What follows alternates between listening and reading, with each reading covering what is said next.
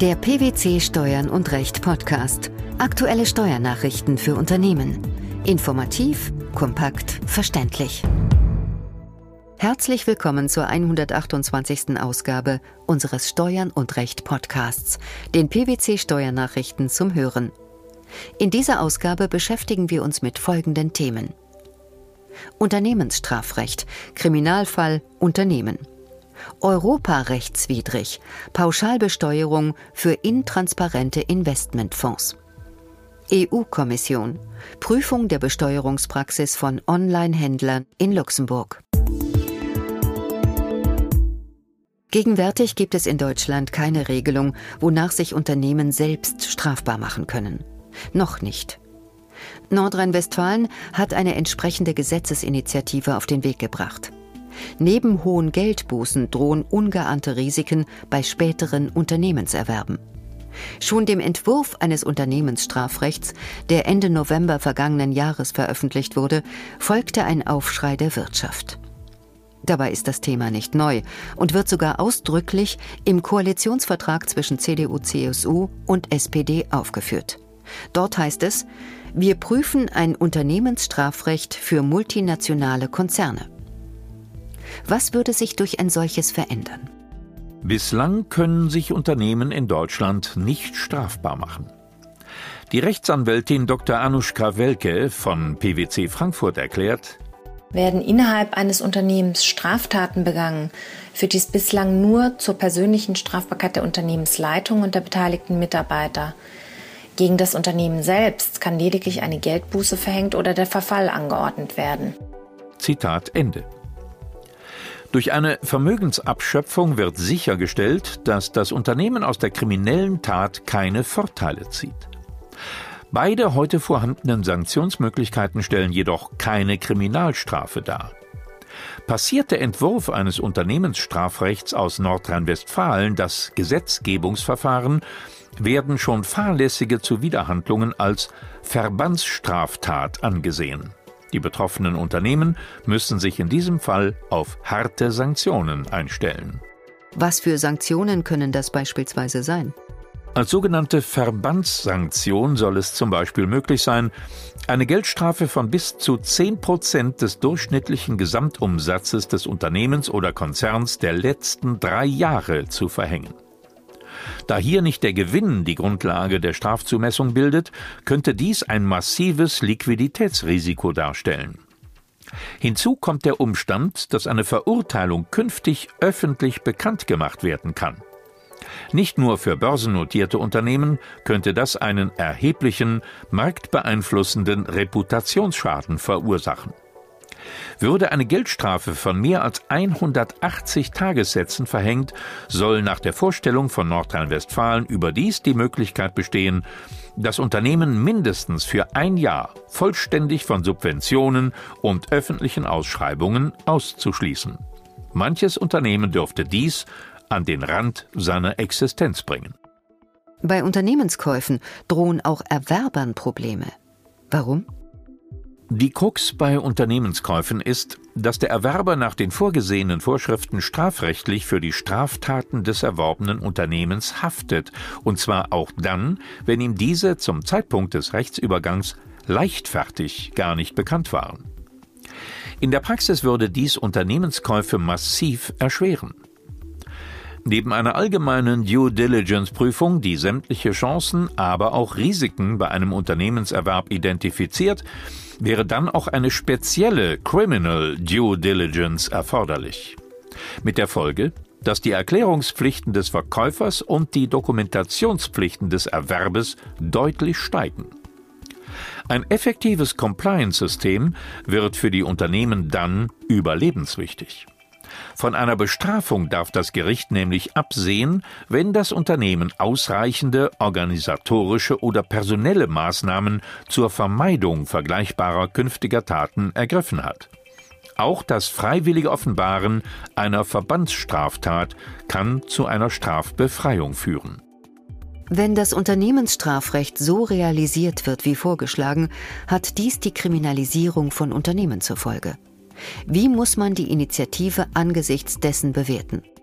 Das Vorhaben des Landes Nordrhein-Westfalen schießt über das Ziel hinaus. Dr. Anushka Welke erläutert, Aufsichtspflichtverletzungen, die bislang eine Ordnungswidrigkeit darstellen, würden dann strafbar und die scharfen Sanktionen direkt auf das Unternehmen und seine Mitarbeiter durchschlagen. Sagt Welke. Mehr noch. Spontane unternehmerische Entscheidungen werden durch einen trägen Überprüfungsprozess gelähmt mit fatalen Folgen für die Wettbewerbsfähigkeit der Unternehmen in Deutschland. Dabei ist das Ziel der Initiative, Unternehmen stärker in die Pflicht zu nehmen, längst erreicht. Erst kürzlich hat der Gesetzgeber die bisherigen Sanktionsmöglichkeiten gegen Unternehmen im Ordnungswidrigkeitengesetz dramatisch verschärft und die Unternehmensbuße von einer Million auf zehn Millionen Euro erhöht sowie eine Rechtsnachfolgerhaftung konstituiert. Dr. Felke zieht daher folgendes Fazit. Ein Unternehmensstrafrecht würde Unternehmen nur kriminalisieren, aber keine Straftat verhindern. Der Europäische Gerichtshof hat die deutsche Pauschalbesteuerung von Gewinnen aus sogenannten intransparenten ausländischen Investmentfonds für unzulässig erklärt. Sie verstoße gegen den vom EU-Recht garantierten Grundsatz des freien Kapitalverkehrs, heißt es in dem Anfang Oktober verkündeten Urteil. Welcher Sachverhalt musste entschieden werden? Nach dem Investmentsteuergesetz werden Erträge, die ein Anleger eines inländischen oder ausländischen Investmentfonds bezieht, pauschal besteuert, wenn die Fondsverwaltungsgesellschaft den in diesem Gesetz vorgesehenen Transparenz- und Bekanntgabepflichten nicht nachgekommen ist. Vor dem Finanzgericht geklagt hatten eine belgische Mutter und ihr Sohn, beide wohnhaft in Deutschland, die von 2003 bis 2008 Anteile an thesaurierenden ausländischen Fonds hielten. Thesaurierende Fonds legen das erwirtschaftete Geld wieder an, was zur Folge hat, dass sich der Wert des Fonds um die zugeflossenen Erträge erhöht. Bei der Festsetzung der Besteuerungsgrundlage für die Einkünfte aus den ausländischen Investmentfonds hatte das zuständige Finanzamt die nachteilige Pauschalbesteuerung des Paragraphen 6 Investmentsteuergesetz angewendet. Die Kläger machten daraufhin einen Verstoß gegen die Kapitalverkehrsfreiheit geltend und bekamen nun vor dem Europäischen Gerichtshof Recht. Bereits die Schlussanträge des Generalanwalts vom November 2013 hatten für die betroffenen Anleger Gutes verheißen. Welche Gründe führten den EuGH zu seiner Entscheidung? Zunächst rügten die Richter die unterschiedslos für inländische und ausländische Fonds geltenden Bekanntmachungsverpflichtungen, die bei Nichterfüllung durch ausländische Investmentfonds zu einer pauschalen Strafbesteuerung führe. Die nachteilige Pauschalbesteuerung sei de facto einseitig auf ausländische Investmentfonds zugeschnitten, weil inländische Fonds nahezu ausnahmslos die notwendigen Anforderungen erfüllten und ausländische Fonds oftmals keine Veranlassung hätten, diesen Pflichten nachzukommen. Die pauschale Besteuerung sei somit geeignet, Steuerpflichtige davon abzuhalten, in Fonds zu investieren, welche die gesetzlichen Vorgaben nicht erfüllen. Aber auch die Steuerzahler müssten generell die Möglichkeit haben, mit Unterlagen oder Informationen die tatsächliche Höhe ihrer Einkünfte nachzuweisen, so die Meinung der europäischen Richter. Die deutsche Finanzverwaltung hatte mit der Notwendigkeit einer ausgewogenen Aufteilung der Besteuerungsbefugnis und vor allem mit der Wirksamkeit der steuerlichen Kontrolle argumentiert. Wie stellte sich der EuGH dazu? Beides hielt der Europäische Gerichtshof für nicht zwingend genug, um eine Beschränkung der Verkehrsfreiheit zu rechtfertigen. Wenn Steuerpflichtige, die Anteile an ausländischen Investmentfonds gezeichnet haben, daran gehindert seien, selbst geeignete Nachweise vorzulegen, gehe dies über das Maß der steuerlichen Kontrolle hinaus. Im Übrigen könnten die Finanzbehörden auch auf andere geeignete Maßnahmen, wie beispielsweise Amtshilfe ersuchen, zurückgreifen. Inhalt und Form der notwendigen Angaben, die Steuerpflichtige mit Anteilen an einem ausländischen Fonds einreichen, um in den Genuss der transparenten Besteuerung zu kommen, müssten letztlich von der Finanzverwaltung festgelegt werden. Die EU-Kommission untersucht, inwieweit die Körperschaftssteuerregelungen einzelner Mitgliedstaaten mit den EU-Beihilfevorschriften vereinbar sind. Im Visier der Kommission die Praktiken der Online-Händler. Worum geht es der Kommission konkret?